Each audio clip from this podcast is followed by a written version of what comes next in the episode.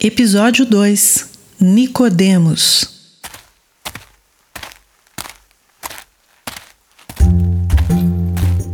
Era noite em Jerusalém. Judeus de todo lugar visitavam a cidade por ocasião da festa da Páscoa. Discretamente, um vulto se movimenta nas sombras, pelas ruas calçadas com pedras, e seguia até onde Jesus estava hospedado. Segundos depois, diante de Jesus, estava parado um dos homens mais proeminentes, fariseu e membro do Sinédrio, o importante conselho religioso judaico. Era Nicodemos. Sua presença ali demonstrava que ele estava à procura de respostas. Algo diferente havia visto em Jesus que ultrapassava a educação formal que havia recebido em seus estudos e o título de mestre que havia obtido. Assim que vê Jesus, Nicodemos diz: Rabi, Sabemos que o Senhor é mestre vindo da parte de Deus, porque ninguém pode fazer esses sinais que o Senhor faz, se Deus não estiver com ele. Jesus respondeu: Em verdade, em verdade lhe digo que, se alguém não nascer de novo, não pode ver o reino de Deus. João 3, versículos 2 e 3.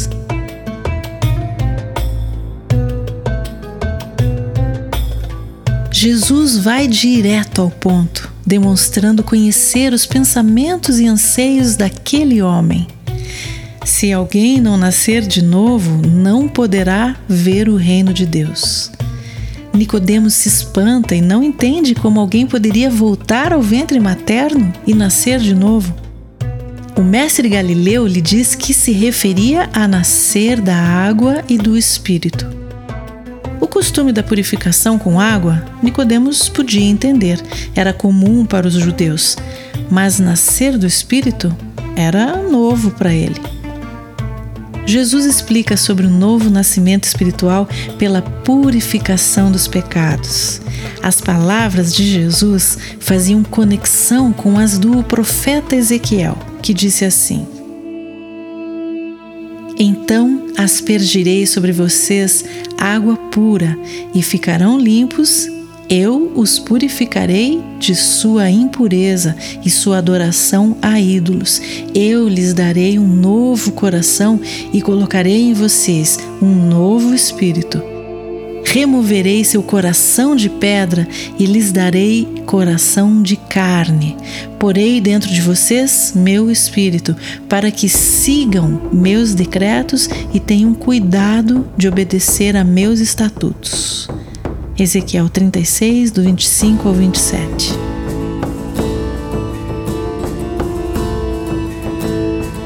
Continuando a conversa, Jesus usou a palavra vento que em hebraico e também em grego, as línguas bíblicas, também significa espírito.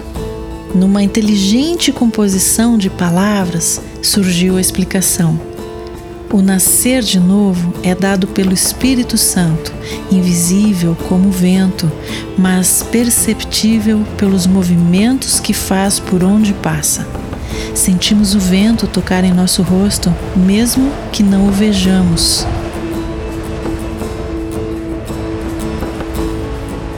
Nicodemos saiu dali balançado pela ventania das palavras de Jesus. Tanto que mais tarde, quando autoridades mandaram prender o mestre Galileu, Nicodemos se posicionou como defensor dele na presença dos principais sacerdotes e fariseus. Isso os irritou e os fez retrucar. Por acaso também você é da Galileia? Examine e verá que da Galiléia não se levanta profeta. João 7:52.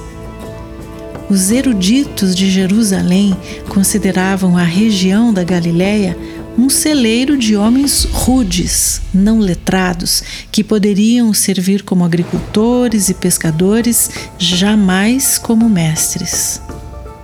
Mesmo assim, após a crucificação, Nicodemos e seu amigo José de Arimateia enfrentaram os preconceitos e foram até Pilatos pedir autorização para sepultar Jesus.